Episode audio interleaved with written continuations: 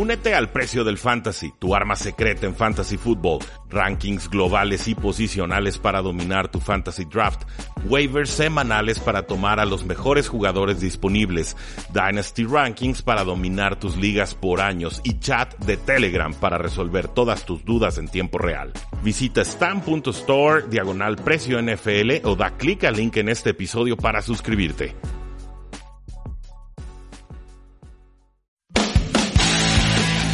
Tres y fuera, donde la NFL no termina y nosotros tampoco. Rudy Jacinto y Oscar Huerta analizan todo lo que sucede dentro y fuera del terreno de juego. Previas, resúmenes, apuestas, fantasy fútbol y mucho más. Comenzamos.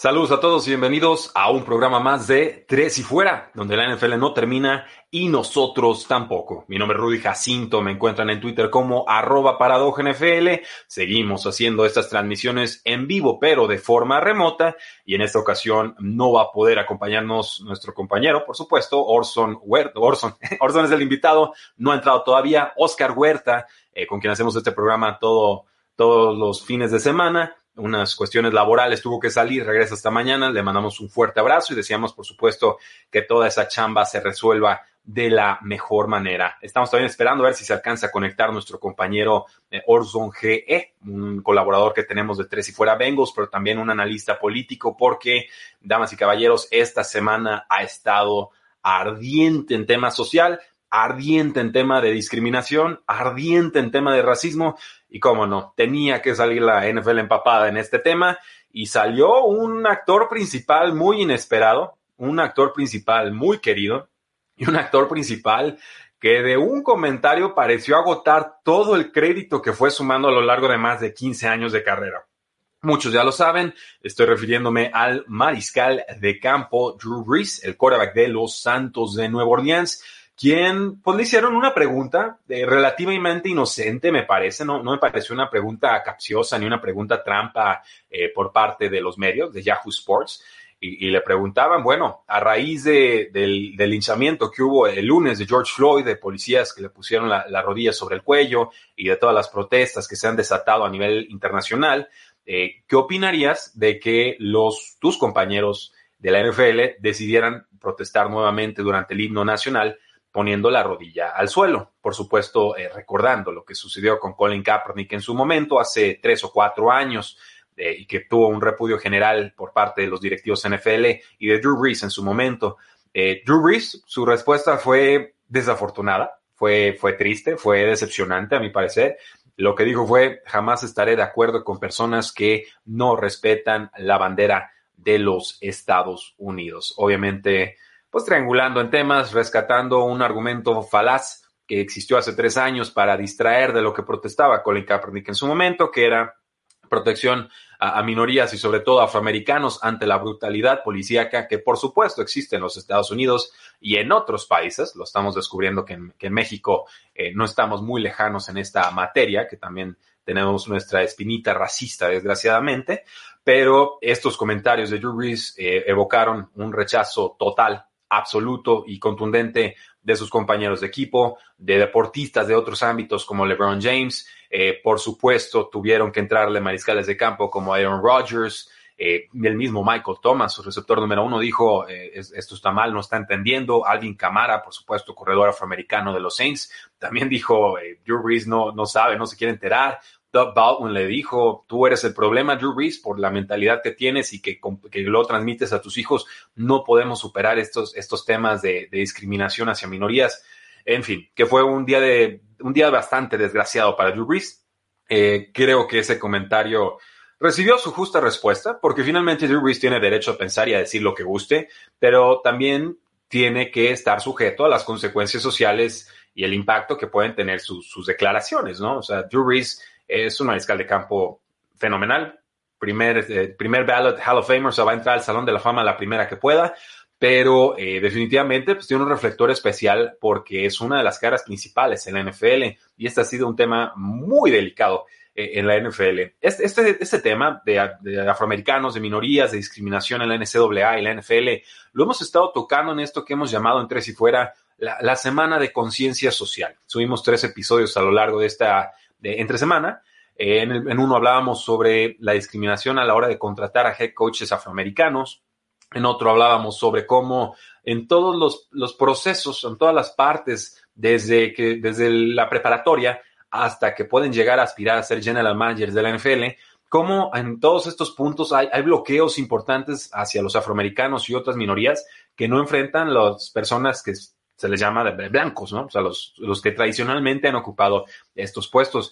Y es bien raro, es bien, es bien complicado, es un, es un problema sistémico muy amplio. Por ejemplo, eh, quarterbacks afroamericanos que están en la preparatoria y juegan bien, cuando llegan a la universidad, el default es mandarlos a otra posición.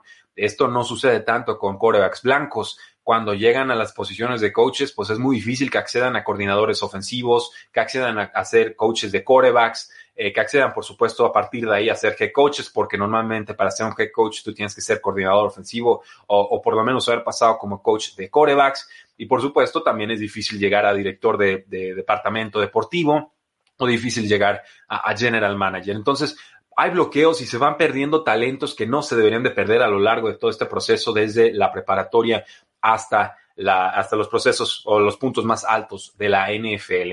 A eso nos referimos cuando hablamos de, racismo sistémico y eso es lo que ustedes y fuera y muchos otros tratan de, combatir, ¿no? Tratar de hacer un poquito de conciencia sobre lo que realmente sucede dentro y fuera de los emparrillados y desgraciadamente sucede este tema de, la agresión policíaca que cuesta una vida eh, el día lunes y por supuesto eh, me parece que el pueblo estadounidense ya está fastidiado y está harto de esto. Hay protestas, la mayoría de ellas pacíficas, unas cuantas de ellas violentas, eh, pero finalmente son protestas porque la gente no aguanta más. Me dio gusto ver que al día siguiente Drew Brees retractó sus declaraciones, las retractó a medias. Primero sacó una declaración en Instagram, un texto donde lamentaba eh, haber ofendido y haber este, distraído quizás de la lucha de, algunos afroamericanos. Eh, me pareció más una disculpa como a, modo de control de daños, como diciendo lamento haberlos ofendido, pero no lamento haber pensado y haber dicho lo que dije, eh, que es, para mí es la, disculpa más baja que existe, ¿no? El perdón por haberte ofendido, pero lo que hice para ofenderte no, en realidad no, no lo lamento y eso eh, eh, para mí, bueno, finalmente aprecio que se disculpara. Yo no puedo evaluar intenciones de las personas, no estoy en su mundo ni en su cabeza.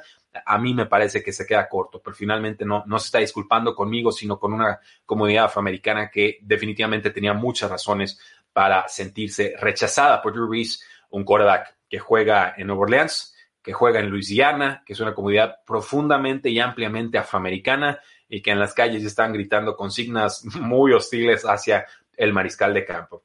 Pues bueno, ¿quién faltaba en la fiesta? Pues nada más y nada menos que el presidente de los Estados Unidos, por supuesto, Donald Trump, ese que se escondió en un búnker ante protestas pacíficas desarmadas, eh, un búnker que no se había utilizado desde el 9-11, si pueden ustedes creerlo, este que le juega al valiente los micrófonos y que la primera señal de miedo se esconde, pues ese presidente de los Estados Unidos salió a defender a Drew Brees diciendo que era una lástima que hubiera retratado sus comentarios y que tenía derecho a defender a la bandera y bueno, toda una serie de, temas patrioteros totalmente rebasados por todos menos por el presidente. Y sale Drew Brees y le dice, eh, señor presidente, no, no va por ahí la cosa. O sea, el, universo, el, mundo, conspira para darle a Drew Brees una oportunidad de redención. Yo así lo interpreté, porque pues Donald Trump sabemos que estamos viviendo momentos muy turbulentos en los Estados Unidos el final de su muy complicada eh, presidencia. Y, sale Drew Brees en Twitter y etiqueta directamente a, arroba real Donald Trump y le dice, eh, con conversaciones que he tenido con amigos, con compañeros, con líderes de la comunidad afroamericana, entiendo que este tema no se trata sobre la bandera de los Estados Unidos, nunca ha sido sobre ello.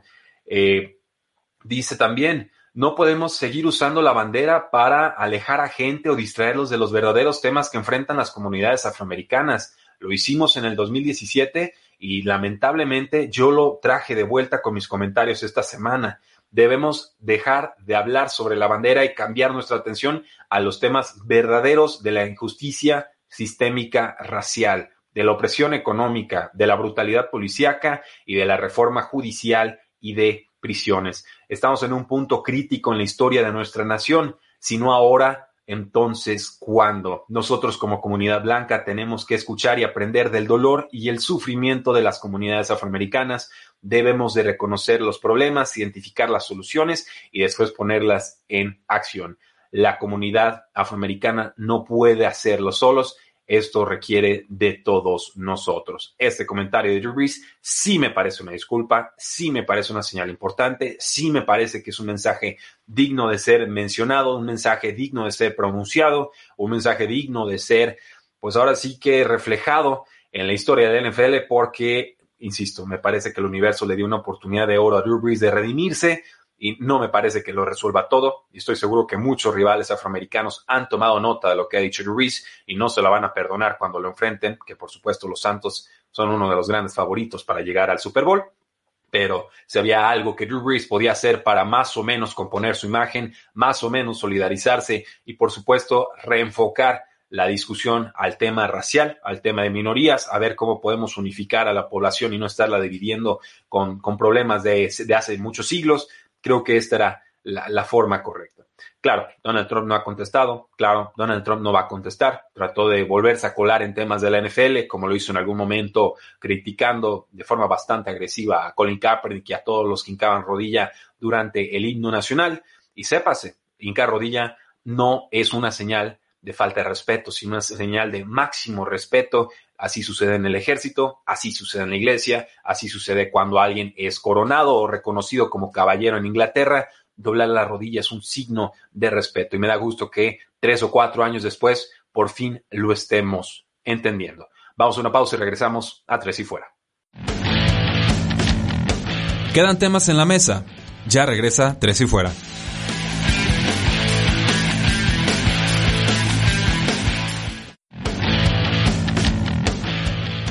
Regresamos. Tres y fuera.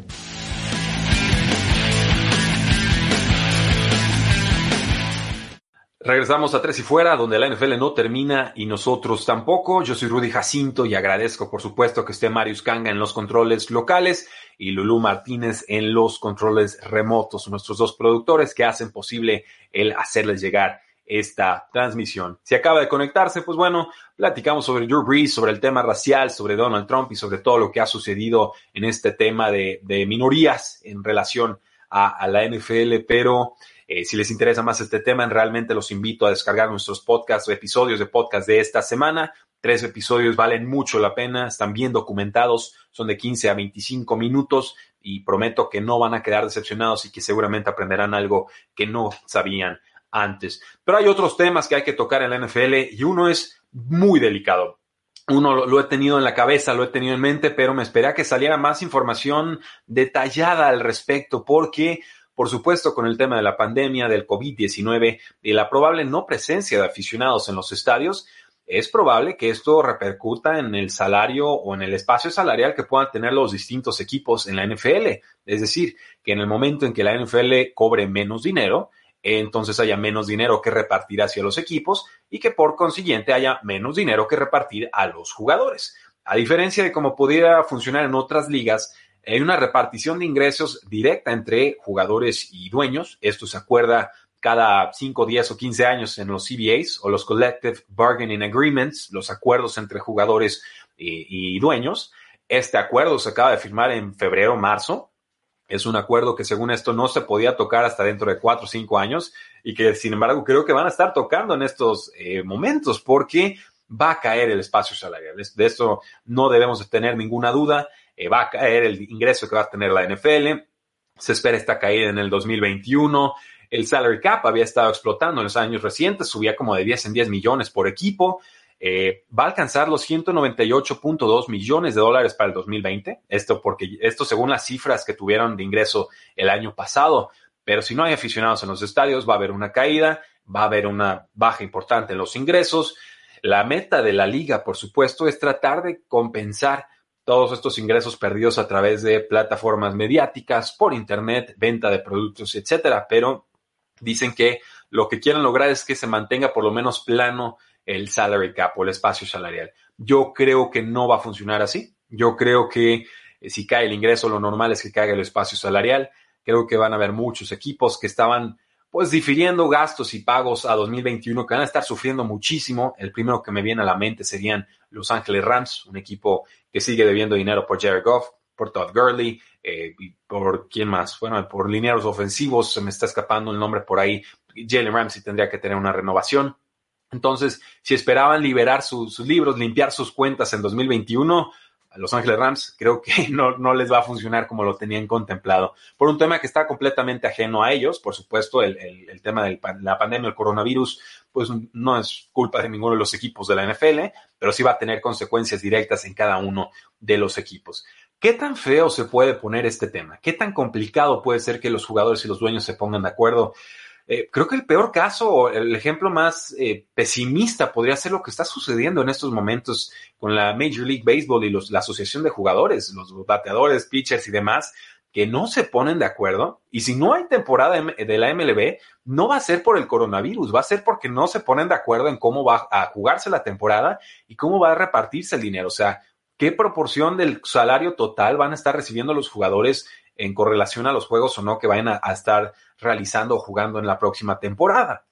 Hay un, tema complicado eh, y es una asociación muy fuerte la de los jugadores en la, en la Major League Baseball, la MLBPA es verdaderamente la, para mí es la asociación más ejemplar, el sindicato más importante que hay para efectos de protección de derechos de los jugadores. La NFLPA ha quedado muy rezagada en ese sentido, pero va a tener que pelearlo y va a tener que pelearla en serio para ver cómo va a ser esta repartición de dinero. Hay opciones. La NFL puede decir, bueno, pueden gastar más dinero este año, podemos endeudarnos y vamos a definir ese pago de, de, la deuda a lo largo de X número de años. Se puede hacer. Creo que los equipos tienen derecho a endeudarse por 350 millones de dólares. Si recuerdo bien la cifra, se hablaba de que quizás ese margen podría emplearse a 500 millones de dólares. Y retomo el caso de Los Ángeles Rams. Es un equipo que está muy gastado, que le debe dinero a, linebacker Clay Matthews, que ya no está en el equipo, que le debe dinero a Todd Gurley, que ya no está con el equipo, una franquicia que está construyendo un nuevo estadio y que acaba lamentablemente de fallecer uno de los empleados que cayó desde las alturas. O sea, todo lo que le puede salir mal a, Los Ángeles Rams les está saliendo mal en estos momentos. Entonces, ahí dejamos el apunte. Ojo con el salary cap 2021 porque hay equipos que ya definieron su dinero a esa campaña y que probablemente tengan que hacer unos recortes sumamente agresivos para ponerse por debajo del espacio salarial que en estos momentos se estaría proyectando va a caer. ¿Qué tanto puede caer? Se habla de 30 a 80 millones de dólares dependiendo del tamaño del guamazo. No son cifras de la NFL, pero son cifras que han dado algunos otros analistas externos eh, a ella. Ahora, sobre el regreso de empleados a los estadios por el tema del coronavirus, ya sabemos que a partir del junio 5 los coaching stars pueden regresar a los estadios, a las instalaciones de cada uno de los equipos. Los jugadores todavía no. Esto, eh, por supuesto, tiene que hacerse con cuidado porque los coaches y otros personajes, otros, otro staff de fútbol dentro y fuera de los emparrillados pues son personas de 50 o más años, generalmente es gente que podría estar en mayores condiciones de riesgo por el tema del COVID-19. Entonces, por supuesto, los equipos médicos, los médicos, los personal physicians, los, el medical staff, tienen que tomar precauciones muy especiales para que minimicemos el riesgo de contagio en los estadios. Si no regresan los jugadores todavía es porque pues estamos hablando de por lo menos 2.000 jugadores y obviamente el riesgo de contagio ahí sería eh, mayor. Pero creo que la NFL poquito a poco va avanzando en el sentido correcto para pensar que la temporada de NFL puede iniciar en tiempo y en forma. Ahora, sobre los jugadores, pues todavía no pueden volver. No se espera que vuelvan, nos dice Adam Schefter de ESPN, hasta el inicio de training camps. Entonces, olvídense de los OTAs, de los Off-Season Training Activities, olvídense de los minicampamentos, van a volver hasta el último punto posible, que sería el training camp, que es ya prácticamente antes de los juegos de eh, pretemporada. No ha habido anuncio oficial de ningún tipo, no han dado tiempos en la NFL de cuándo pueden empezar los training camps, pero el reporte que trasciende en estos momentos es lógico. O sea, van a tener que entrenar en algún punto los jugadores, entonces que entrenen lo más tarde eh, posible. Ahora también hay que ver cuántos juegos de pretemporada se van a jugar vamos a tener juegos de pretemporada y en qué condiciones se van a jugar los tiempos completos, eh, va a ser con mascarillas especiales, con protección extra, eh, en fin, todavía hay mucho que resolver y la NFL no nos ha dado toda la información que quisiéramos ver al respecto. eh, veremos, digo, hemos visto que de mes a mes este tema ha cambiado mucho, todavía está, falta bastante para que lleguemos al mes de septiembre, que sería cuando inicie la temporada de la NFL. Eh, rescatando un poco el tema del bloque anterior, nos pregunta A.G. Rogers, ¿crees que eh, RG, que será Roger Gordell, apoye las protestas al hincarse durante el himno la siguiente temporada? Eh, sería un magnífico gesto. Salió Roger Godel, y haces bien en recordármelo, eh, a sumar su mensaje que pidieron muchos jugadores como Saquon Barkley, como Zeke Elliott y tantos otros que estoy dejando de lado, como Patrick Mahomes y Deshaun Watson, eh, que salían en un video muy fuerte diciendo, yo soy Ahmad Aubrey, yo soy George Floyd, yo soy todos estos que han sido agredidos y terminados por la policía, y quiero escuchar a la NFL decir, lo siguiente, y, era un mensaje muy fuerte. Nosotros, la NFL, estamos en contra del racismo sistémico, nosotros, la NFL, apoyamos a nuestros jugadores que protestan, y así toda una serie de, mensajes que van lanzando a lo largo de un minuto y medio. Pues salió Roger Godel desde su casa, se grabó y leyó tal cual íntegro el mensaje que le pidieron los jugadores. Eh, y, me pareció un, momento importante para la NFL, un momento de reivindicación para Colin Kaepernick, que fue tan repudiado en su momento, eh, y es un, es un reflejo de que la población estadounidense está, está madurando, está escuchando, está creciendo. Y ahora vemos incluso al quarterback número uno, al pick número uno global, tomado, eh, Joe Burrow de LSU, ahora quarterback de los Cincinnati Bengals, que sin pelos en la lengua dice, yo estoy con los jugadores y yo los apoyo y tenemos que resolver estos problemas. Y vemos a Aaron Rodgers que se pone en la misma tónica y se van sumando personajes que en, la, en el movimiento anterior no se sumaban y esto me hace pensar que finalmente Estados Unidos está eh, entendiendo. Entonces, creo que va a hincarse Roger Godel. Eh, no sé en qué momento podría hincarse.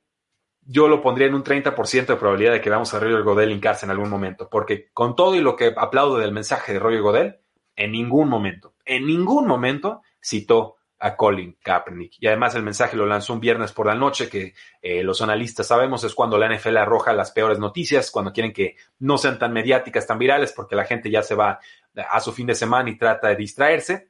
Es un Friday News Dump, como le dicen, o sea, tirar noticias en viernes por la noche. Entonces, eh, incluso en la forma en la que lanza el mensaje la NFL, creo que hay, hay algo ahí que podemos descifrar que no están del todo convencidos. Pero si antes era mal negocio apoyar a Colin Kaepernick, creo que ahora es buen negocio hacerlo y por lo menos la NFL lo entiende en, ese, en ese sentido, en esa tónica. Nos dice Miguel Máquina, saludos, muchas gracias.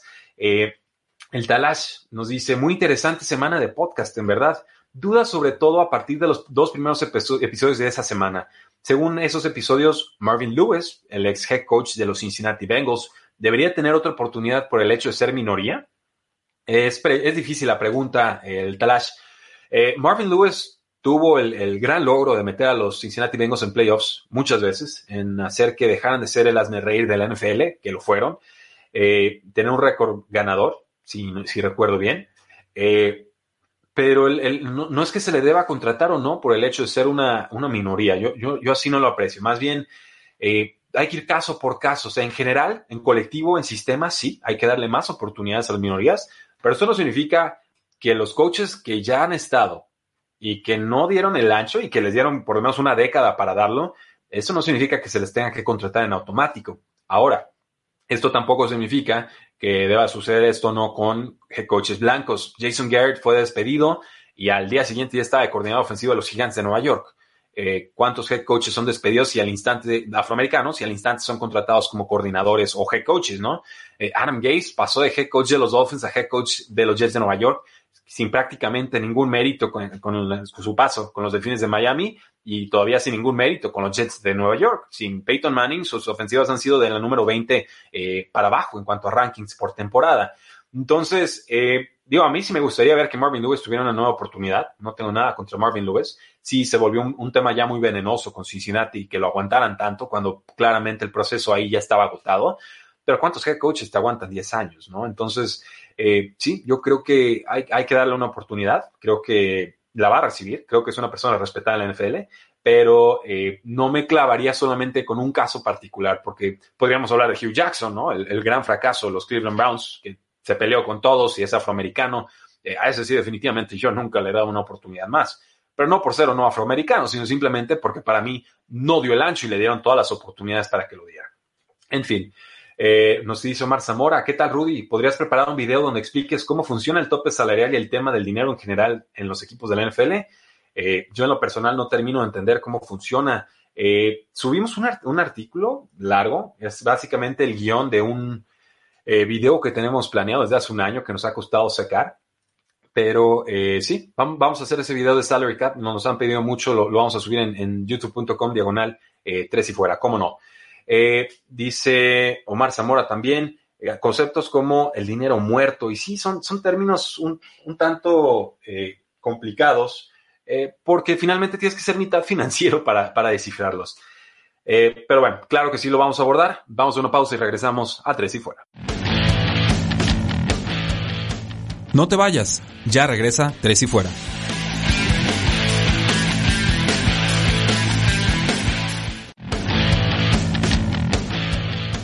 Es hora de más. Tres y fuera.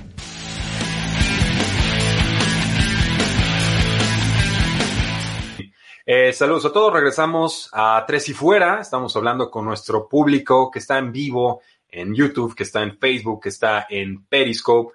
Y bueno, básicamente creo que se está sumando la gente a este movimiento social eh, de Kaepernick, a este movimiento social de apoyo a las minorías, porque si uno se queda atrás, eh, todos nos quedamos atrás. Lo que están pidiendo es que los policías sean responsables de sus acciones y que no se vayan de forma eh, impune por la vida. Y creo que eso es una petición que nos ayudaría a todos. No, no veo por qué debe ser controversial el pedirle a un policía que use fuerza proporcional al crimen, que pregunte antes de agredir, que no le ponga rodilla al cuello de una persona, que si le pide déjame respirar, lo dejen respirar. O sea, eh, no, hay, no hay discusión, no, no hay debate, no hay controversia. Eh, si alguien está en contra de esto, esa persona no es humana, ¿no? Puedes estar en contra del derecho de la vida de otras personas. Entonces, por eso yo reivindico mucho esta causa y no es de ahorita y no es de moda, ¿eh? Tenemos episodios por ahí, el episodio 200 y episodio 100, eh, hemos tocado el tema de, discriminación desde hace mucho tiempo, porque es un tema que desgraciadamente existe en la NFL y que nos toca abordar y que le entramos sin miedo. Yo sé que, eh, bueno, les confieso, en redes sociales hemos estado muy activos en ese sentido y creo que estábamos como en 1200 seguidores en, mi cuenta personal y ahorita no estamos en 1200, estamos abajo. ¿eh? Entonces, eh, este tema de la conciencia social no crean que le gusta a todos, pero yo siento que es mi responsabilidad por tener un micrófono y, unos oídos que puedan escuchar, el, compartir estos mensajes e invitar eh, a la reflexión. Nos dice Raúl, dice aquí el punto es que culturalmente la sociedad ha madurado. Ahora y a través de las redes sociales, las tendencias se pueden ver o no volver movimientos sociales. Te felicito por el podcast, muy completo y lenguaje bastante eh, correcto. Eh, gracias. De hecho, en el episodio de Drew Brees me esperé un día porque tenía cosas muy fuertes que decir y quise suavizarlas un poco. Que de todas formas el mensaje lo comunicamos, pero creo que sí hay la, prudencia puede ser eh, importante, ¿no? nos dice Sergio Román Fernández, menos cap, pobre Dak Prescott. Y sí, puede ser que Dak Prescott sea uno de los grandes jugadores que sufran pero no, no terminé mis ideas sobre el salary cap. O sea, va a haber menos espacio salarial en 2021, correcto. Pero las superestrellas van a seguir cobrando como superestrellas, ¿eh? O sea, los Patrick Mahomes, los de Sean Watsons, y yo creo que para efectos de salario, Dak Prescott sería cobrado, estaría cobrando como superestrella. Todos esos jugadores van a cobrar lo que están pidiendo, ¿eh? yo no tengo la menor duda. Más bien creo que la masa de medio, ¿no? La clase media de la NFL va a reducirse mucho, van a ser reemplazados por muchos novatos y creo que van a quedar muy castigados los salarios en la parte inferior de la, de la tabla. Eh, ¿Y por qué? Porque van a tener que hacer recortes muy agresivos. Si tienen que cortar a tres o cuatro jugadores útiles, quizás con esto, esta presión extra en 2021 tengan que cortar a ocho o nueve, que no querían cortar. Entonces, eh, yo no creo que los casos de Dak Prescott o los casos de Sean Watson o de Patrick Mahomes estén en peligro. Ellos van a cobrar lo que quieran y si llegan a agencia libre lo van a cobrar todavía más.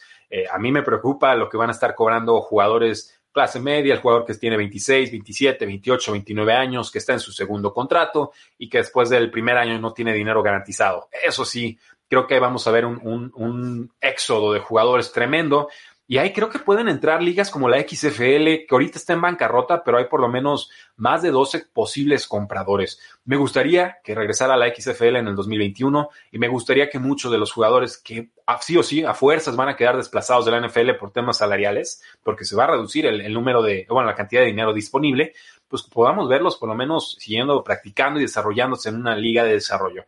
Ese sería mi deseo. Ojalá que así eh. Muchas gracias a todos por sus preguntas.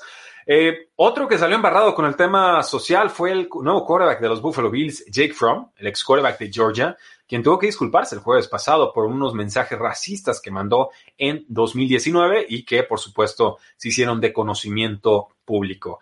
¿Qué fueran las declaraciones racistas? Pues bueno, parecía que estaban teniendo una discusión, él y otra persona, sobre el derecho a portar armas en los Estados Unidos, que es, un, la segunda enmienda, todos tienen derecho a portar armas entonces no estén locos, y, y la definición de locos puede variar de estado a estado, pero decía Jake Fromm, eh, haz las pistolas tan caras que solamente la gente blanca elite pueda comprarlas. Jaja.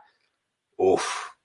o sea, wow, eso, aunque lo digas en broma para llegar a, pensar una expresión de ese tipo y luego externarla, híjole, sí, sí, este, un, producto de sus tiempos, eh, Jake Fromm, no, no sé, no supe ni cómo reaccionar cuando, cuando leí esto, pero bueno, él dice que estaba bromeando, por supuesto, hacia el instante que salieron las declaraciones estas o, las, las, fotos de, mensajes, pues salió a disculparse y dice, estoy extremadamente eh, apenado, disculpándome por la, las palabras que usé de eh, persona blanca elite en una conversación de texto, dice Fromm aunque, trata, aunque nunca traté de decir que yo era una persona elite blanca, como así parecía en la conversación, no hay excusas para esa elección de palabras y ese sentimiento.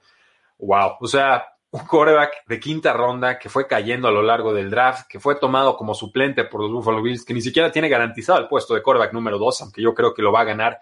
Eh, si no lo han cortado al instante es porque en verdad lo quieren, ¿eh? Porque a cualquier otro miserable que salga alguna declaración de esas, yo creo que eh, le, dan cuello. Se disculpó con el equipo, el coordinador defensivo Leslie Frazier le tomó la palabra, dice, fue una, disculpa muy sincera, eh, tenemos una cultura muy fuerte en el equipo, eh, esta gente que tenemos en el, club nos va a poder, ellos saben quién dice la verdad y quién está siendo falso, entonces pues le van a dar una oportunidad a Jake Fromm. No ha tenido ni un solo snap en la NFL y ya se nos estaba saliendo de la liga.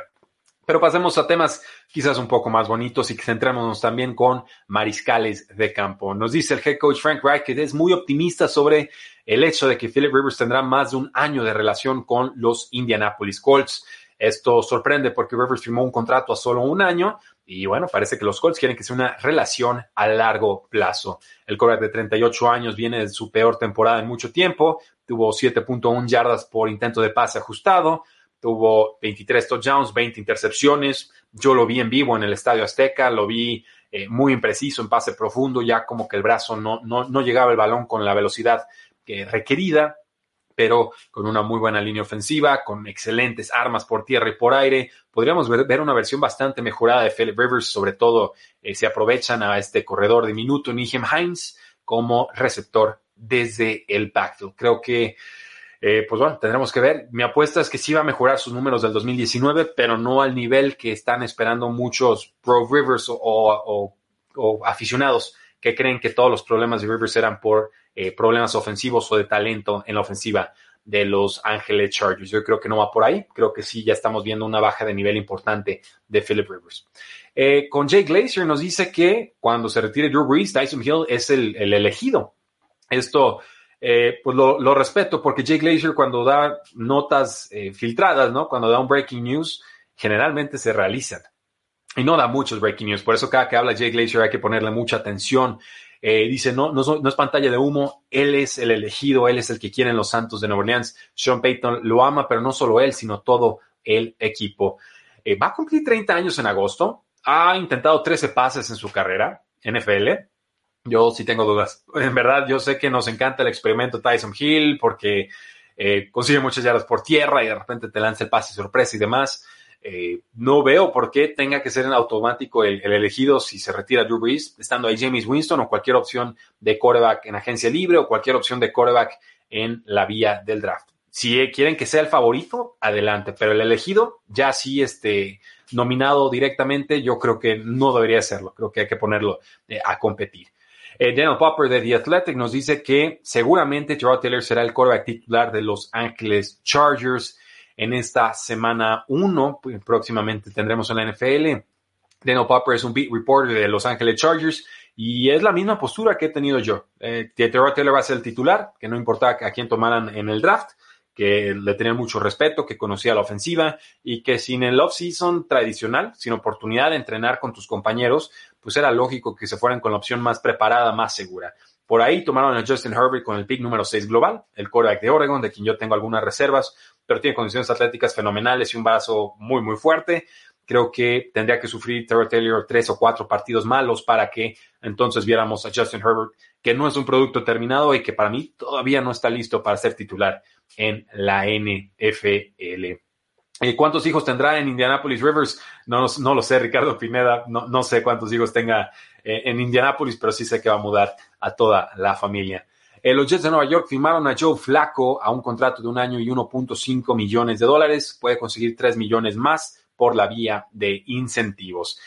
me sorprende. Los Jets tomaron un quarterback en cuarta ronda al jugador James Morgan de FY, FIU y creo que es Florida International, pero Joe Flacco tiene 35 años y si buscaran una opción veterana, pues sería el favorito para ser el quarterback número 2.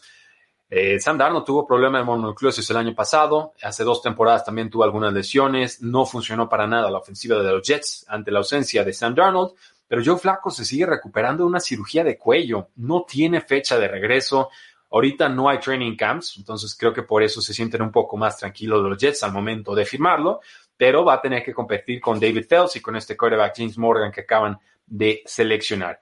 Nos dice Jeremy Fowler, no creo que esté listo Joe Flaco para la semana 1. Dicen que ya está lanzando, pero que no está listo para recibir tacleadas y contacto todavía, que no lo estará hasta mediados de septiembre. Entonces, si querían protegerse ante lesiones de Sam Darnold, eh, no creo que Joe Flaco fuera la, respuesta correcta, sinceramente. No, no, no le veo mucho plus y veo muchas desventajas de que puedas tener a tus dos corebacks principales eh, lesionados por ahí la semana 2 o semana 3. Veremos. Eh, Tom Brady ya está entrenando con sus receptores, con Mike Evans y con O.J. Howard y con cinco otros compañeros de equipo. El coreback de 42 años tiene por ahí al centro Ryan Jensen, a Scotty Miller, receptor, Cameron Braid a la cerrada, Dario Gumbo Wale al corredor número 3, a O.J. Howard y el mismo Evans también estaban los suplentes, Brian Gabbard y Blaine Gabbard, perdón, y Ryan Griffin. Entonces, pues obviamente se complica el hecho de poder entrenar con compañeros, pero en grupos reducidos lo están intentando muchos jugadores de la NFL. Con los Jacksonville Jaguars nos dice el coordinador ofensivo Jay Gruden, ex head coach de los Washington Redskins, que Gardner Minshew tiene todas las intangibles que buscas en un mariscal de campo. Nos dice, ha mostrado las habilidades en las cuales puede sentarse en el bolsillo, escalarlo, hacer que cosas sucedan fuera del, bolsillo, es preciso, es rudo y además, obviamente, es un gran líder. A mí me gustó la temporada número uno de Gardner Minshew, sobre todo con sus pases eh, profundos. Eh, profundos. No me gustó que lo sentaran por Nick Foles. Rápidamente nos dimos cuenta que esa no era la decisión correcta. Eh, y fue un mariscal de campo que le llegó muchísima presión. Yo creo que con que mejore un poco su línea ofensiva y con las armas que le han conseguido, podría ser eh, muy, muy, interesantes cosas en la NFL. Creo que puede causar destrozos en la AFC eh, Sur. Además, con su movilidad, creo que es una opción bastante válida para efectos de fantasy fútbol a un precio sumamente descontado. Eh, vamos cerrando con una última nota y es que los Miami Dolphins están escuchando ofertas por el mariscal de campo Josh Rosen, este pobre jugador seleccionado alto en el draft hace apenas dos temporadas y luego vendido por los Arizona Cardinals y también pues con los Dolphins no ha hecho absolutamente nada. Parece que los Dolphins no tienen prisa por venderlo. Eh, ¿Qué valor de, de venta podría tener Josh Rosen, o sea, pasar de primera ronda, yo creo que ahorita una quinta, una sexta hasta una séptima te podría valer conseguir al jugador, pero por ese precio realmente estarán los Delfines de Miami dispuestos a venderlo. Yo, yo pensaría que no. No le puedo ganar a Ryan Fitzpatrick por la titularidad del año pasado. Eh, cuando ha estado en el campo no ha jugado bien, pero sinceramente no le han dado buenas opciones, ni buena línea ofensiva, ni buenos receptores. Eh, promedia 5.7 yardas por intento de pase, 12 touchdowns, 19 intercepciones y además le pusieron ahora a Tua Tango Bailoa como quarterback en los Dolphins. Entonces, con Miami no tiene futuro, es una realidad. Eh, se empieza a agotar su contrato novato, le quedan dos años más una opción extra de quinto año si algún equipo decidiera tomarla. Mi teoría sería que no, no creo que alguien vaya a querer pagarle como una primera ronda eh, después de su muy pobre inicio de carrera, pero ciertamente si quiero ver a Josh Rosen con una oportunidad seria de poder por lo menos ser un suplente decente en la NFL con los Dolphins no la ha tenido y con los Arizona Cardinals definitivamente tampoco. Vamos a una pausa y regresamos a Tres y Fuera. Pausa y volvemos a Tres y Fuera.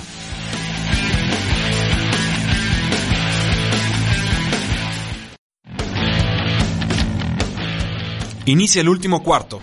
Tres y fuera.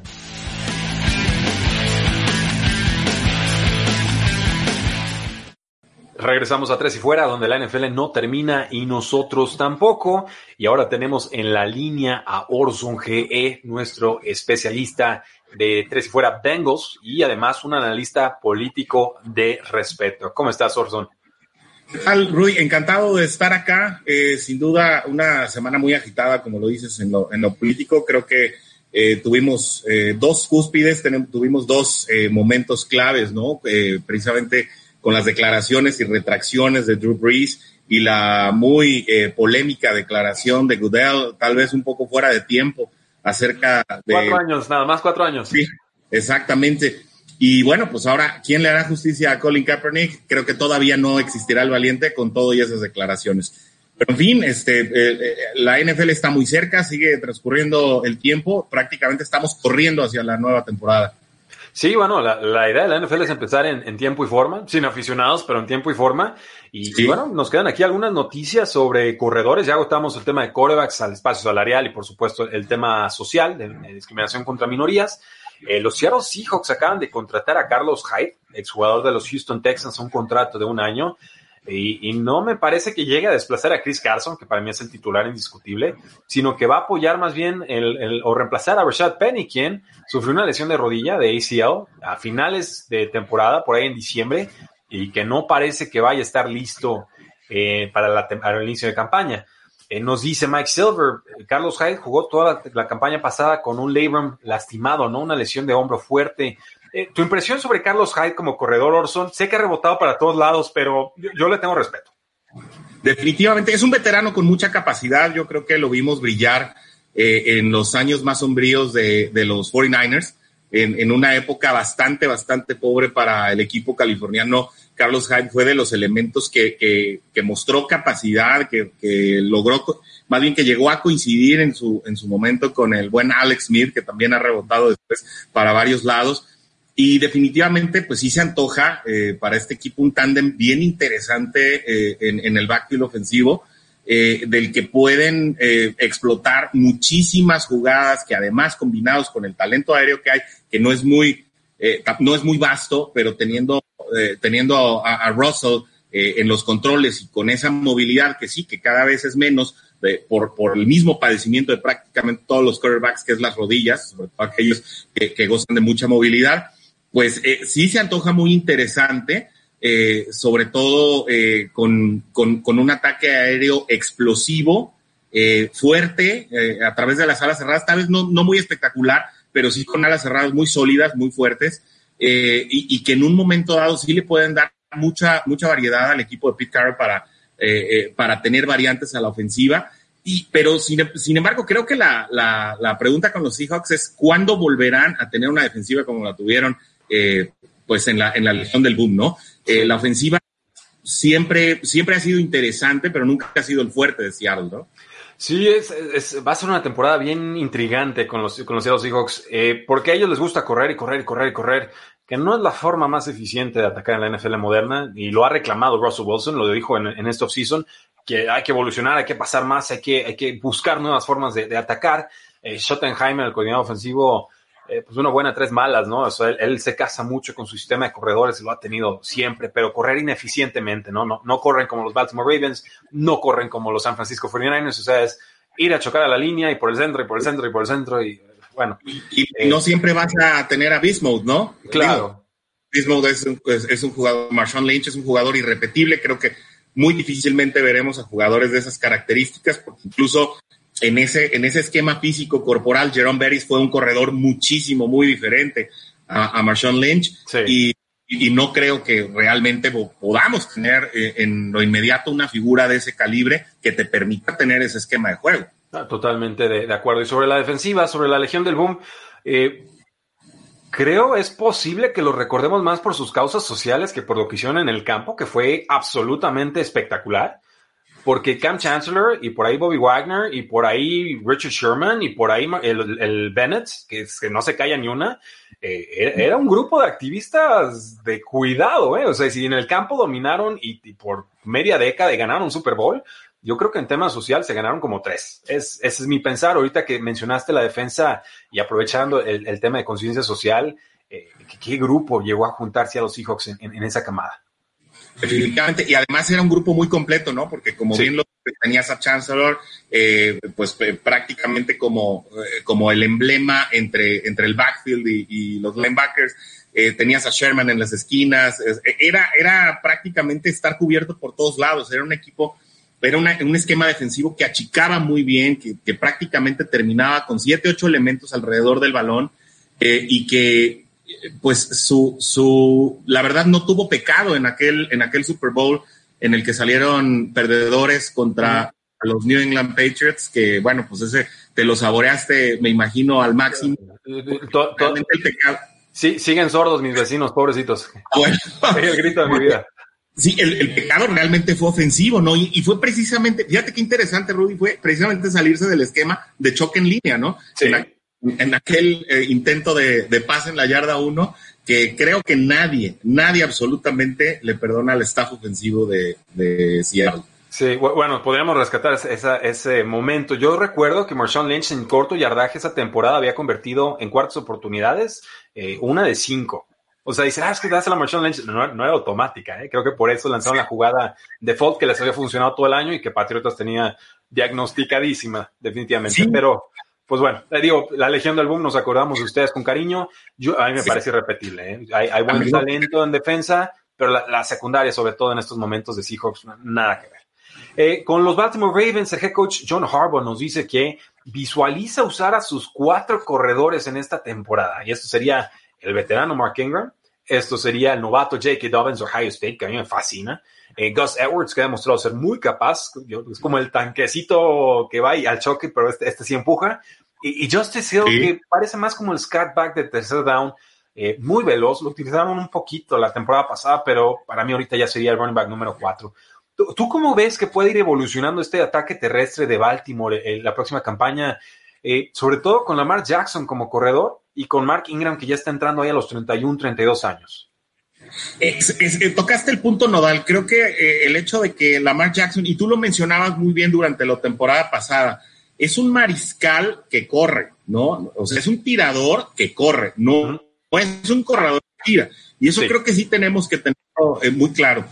como aficionado de los Bengals, y obviamente que nos vamos, nos hemos enfrentado y nos vamos a enfrentar frecuentemente a ellos, sí llama la atención esta, esta declaración de Harbaugh, me llegó en la semana y sí me puso a pensar y a reflexionar, sobre todo desde el punto de vista de aficionado bengalí y, precisamente con tantos eh, interrogantes todavía eh, en la parte defensiva y con tanta novatez que va a haber en el cuerpo de linebackers eh, del equipo felino. Pero bueno, estamos hablando, estamos hablando de los alados Baltimore, un equipo que se perfila para ser además el líder de la división en toda la temporada, prácticamente son candidatos indiscutibles a llevarse el título pensar en que el ataque por tierra pudiera por fin cuajar después de ver muchos avances en la temporada pasada, pero después de prácticamente cinco años de ser estériles, nadie le tenía miedo a, Baltimore por tierra. El hecho de que se haya trabajado en tener un tándem tan completo, prácticamente es un tándem doble, estamos, o sea, estamos hablando de un completo, ¿no? En el que pudieras tener alternativas para jugar en todo momento del partido tienes elementos para descansar, tienes elementos para chocar, tienes elementos para explotar. Definitivamente eh, ponen a Baltimore eh, como, como una expectativa ofensiva y ojo, tienes que pasar de la expectativa de la promesa a la realidad. Eh, porque si bien Baltimore fue, una, fue un equipo completo, competitivo, absolutamente ganador durante la temporada pasada, creo que no lo hemos visto consolidarse como dominante en ninguna de las líneas, ni de la ofensiva ni de la defensiva. Ah, eh, siendo solamente el caso de Lamar Jackson, el, tema en el que pudiéramos en un momento dado pensar que es el que está caminando más firmemente a eh, llegar a los planes de liderazgo, a los planos, perdón, de liderazgo dentro de la NFL. Entonces, si Baltimore puede consolidar una ofensiva terrestre efectiva, creo que sí estaremos hablando de un serio candidato a los primeros lugares, o a repetir en los primeros lugares de la AFC eh, durante 2020. Sí, yo, yo, creo que esta defensiva de Baltimore, eh, muchos están pensando que la van a descifrar en esta, en esta temporada. Eh, yo creo que no saben lo que les espera. ¿eh? Yo creo que no saben. Sí, eh, el, el, equipo de Baltimore no se va a quedar sentado en sus manos. El equipo de Baltimore tuvo una idea muy clara en el draft, que fue eh, por supuesto, reforzarse en el ataque terrestre, pero en realidad con los receptores. Es, son receptores muy explosivos. Jane Proshi, un jugador de séptima ronda, a mí me encanta para el slot y es, y es tremenda. Es un mini del Beckham Jr., eh, así tal cual, a una mano. Muy fuerte, eh, es más fuerte. Más fuerte, así es. Devin Dovernay de la Universidad de Texas, un velocista de auténtico miedo y cuidado. Miles Boy, quien les queda del año pasado, no hizo mucho la campaña, pero tiene condiciones atléticas absolutamente superlativas y creo que entra como receptor número dos y creo que se va a entender mejor con Lamar Jackson. Y Marquise Brown que nos confesó que jugó con un clavo atravesado en el pie toda la temporada y que nunca se sintió como él mismo, que no tenía esa velocidad extra y que entonces tenía que jugar un poquito más conservador, que no era su velocidad de colegial y es cierto, no jugó a la velocidad que jugaba en colegial la temporada pasada. Yo creo que con tanta velocidad en la posición de receptores, obligándote a meter a alguien más en la caja para defender a Lamar Jackson como amenaza terrestre, teniendo a cuatro corredores tan distintos y versátiles, eh, condicionando a, las defensivas, y luego con la opción del play action con esta velocidad, eh, olvídate, eh, yo, yo creo que le van a dar una versión distinta y va a ser una especie de ofensiva Ravens 3.0, porque la vimos en la primera campaña, que era correr mucho, no alcanzó, en la segunda era correr mucho y pasar muy bien, pero con receptores quizás un poco cuestionables o lastimados. Eh, y luego ni siquiera mencioné a Mark Andrews, que fue una ala cerrada revelación, ¿no? Entonces, eh, cuidado con estos Baltimore Ravens, es, todo lo que voy a decir. A mí me parece que los Titans eh, les ganaron, pero que fue más porque, por lo que Ravens dejó de hacer en, en postemporada. Y, una línea ofensiva de mucho cuidado, ¿eh? Lamar Jackson está bien protegido, realmente no tiene apuros eh, prácticamente en todo el juego y con ellos se anticipan unos duelazos contra Pittsburgh que si bien a la ofensiva prácticamente cada vez eh, podemos anticipar que, el equipo acerero viene a la baja, eh, están, creo que están volviendo a su esencia, enfocándose en la defensiva. lo vimos en el draft, lo vimos en la agencia libre, e incluso pues renunciaron a su primera ronda de este año por obtener a Minka Fitzpatrick de, de, los Miami Dolphins y eso definitivamente te puede hacer pensar que puede haber choques muy buenos cuando se vean estos dos equipos, por lo menos eh, una muy buena exhibición cuando Baltimore tenga la pelota. Y si hablamos de ofensivas explosivas, pues bueno, vamos rematando el tema y cerrando el programa del día de hoy con los Kansas City Chiefs. Nos dice el coordinador ofensivo Eric Bienemy quien ya debería ser head coach y es afroamericano y lo ignoraron por completo en este offseason. ¿eh? Glorioso en Houston también en sus años. ¿eh? Sí, sí, buenísimo, buenísimo. Eh, pues bueno, que el corredor de primera ronda, Clyde Edwards Heller, de LSU, tiene cualidades especiales. Y no necesitaba decírmelo porque ya lo sabía, pero nos dice, sabemos que este, este niño, puede, este chavo puede hacer una cosa, va a entrar y va a trabajar durísimo, va a ser una pieza del rompecabezas. Luego mencionó a Damian Williams y a otros jugadores, pero eh, le preguntaron a Patrick Mahomes, Mahomes, ¿a quién quieres en primera ronda? Y su respuesta instantánea fue Clyde Edwards Heller. ¿Cómo ves eh, con un corredor espectacular en esta ofensiva? Un jugador tosudo, además, eh, a nivel... en, 15 segundos, sé que ya nos vamos. bueno, a nivel carácter, me recuerda mucho a Joe Mixon, pero mucho más disciplinado, me refiero en temas fuera de cancha. y sin duda será una excelente adición para el cuadro de Andy Reid. Mucho ojo, porque si ya eran dominantes los Chiefs, eh, esta edición le viene a aderezar muy bien. Eh, Kareem Hunt Plus. Pero bueno, vamos a despedirnos. Muchas gracias por habernos escuchado el día de hoy. No olviden seguirnos en redes sociales y, por supuesto, seguir disfrutando de la National Football League, porque la NFL no termina y nosotros tampoco. Tres y fuera. No olvides seguirnos en tresyfuera.com y en todas nuestras redes sociales: Facebook, Twitter, Instagram, YouTube, Apple Podcasts y Spotify.